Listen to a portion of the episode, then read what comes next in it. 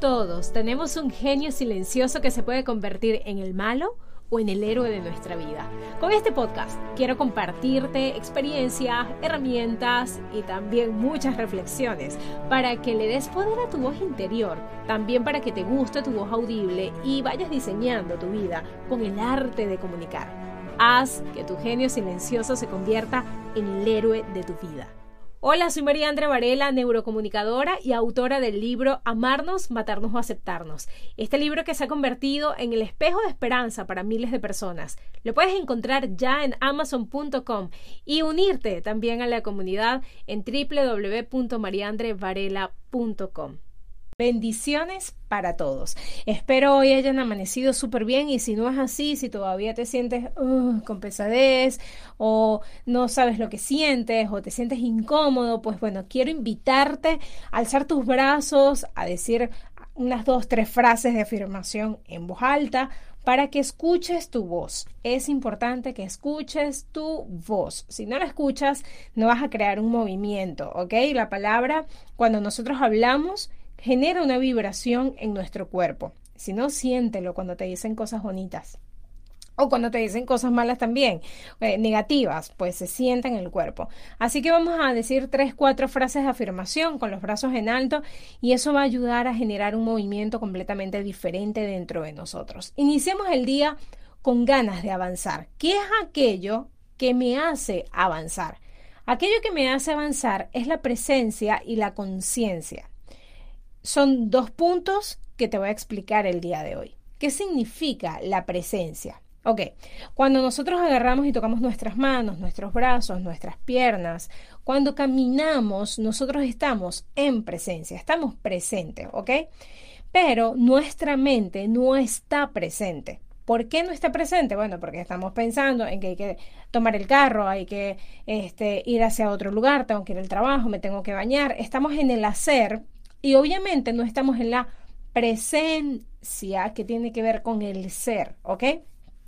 Entonces, ok, ¿cómo puedo estar presente? Si mi cabeza está lejos, mi cuerpo está presente, pero mi, mi, mente está en otro lugar, ¿cómo puedo estar presente sin dejar a un lado el hacer? Hay algo que se llama conciencia que está muy de moda hoy en día. Sí, sé consciente, es que tú eres consciente, es que yo soy consciente, es que somos conscientes, todos somos conscientes. Bienvenidos a la conciencia. La conciencia tiene que ver con la observación del pensamiento, observar el pensamiento, observar nuestro cuerpo, observar lo que sentimos, convertirnos, yo le digo a mis clientes, como unos espías. Hay que convertirse en espías de uno mismo. ¿Qué haces tú cuando, cuando, qué hace un espía? Investiga, ve, está atento, ¿sabes? Entonces, eso es lo que tenemos que hacer nosotros en presencia. Convertirnos en seres conscientes, es, decir, en observadores constantes de nuestra presencia. Una de las prácticas que yo eh, hace como nueve años empecé a hacer eh, cuando estudié psiconeurolingüística, una de las prácticas que a mí más, más me, me gustó fue esta, y es el hecho de volverte observador de tu gestualidad mientras que estás conversando y convertirte en observador de lo que estás sintiendo mientras que estás escuchando.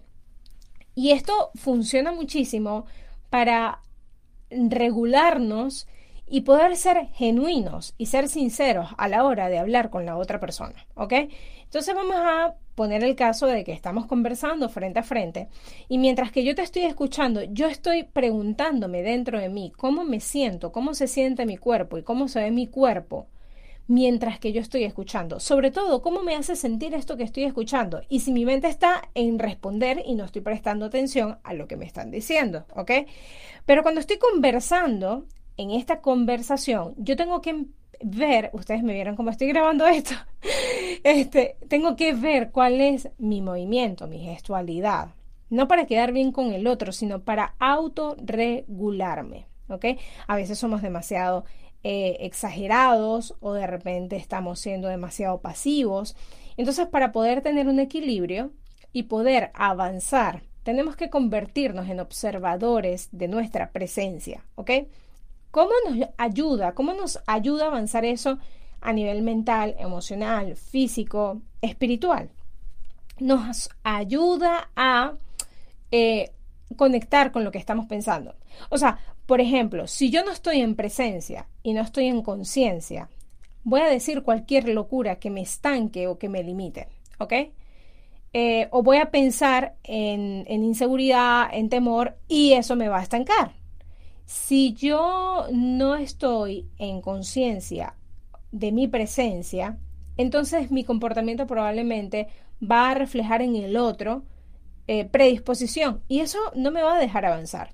Si yo no estoy en conciencia de mi presencia, voy a estar constantemente desconfiando y eso no me permite confiar en Dios y en que Dios obre a través de mí. O sea, si nos ponemos a ver en todos los sentidos, en todos los sentidos, apoya muchísimo el hecho de que que yo me haga consciente de mi presencia, ¿ok? Eso me permite avanzar en diferentes áreas Mira, a nivel mental, a nivel emocional, a nivel físico, a nivel espiritual. Siempre digo, tenemos que ser unos seres integrales, tenemos que convertirnos en personas integrales. Entonces, esta es una forma de practicar la conciencia en presencia para poder avanzar.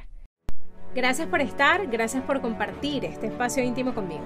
Recuerda volver mañana con tu cafecito, tu tecito o con tu acompañante favorito para que sigas transformando tu diálogo interno mientras diseñas tu vida.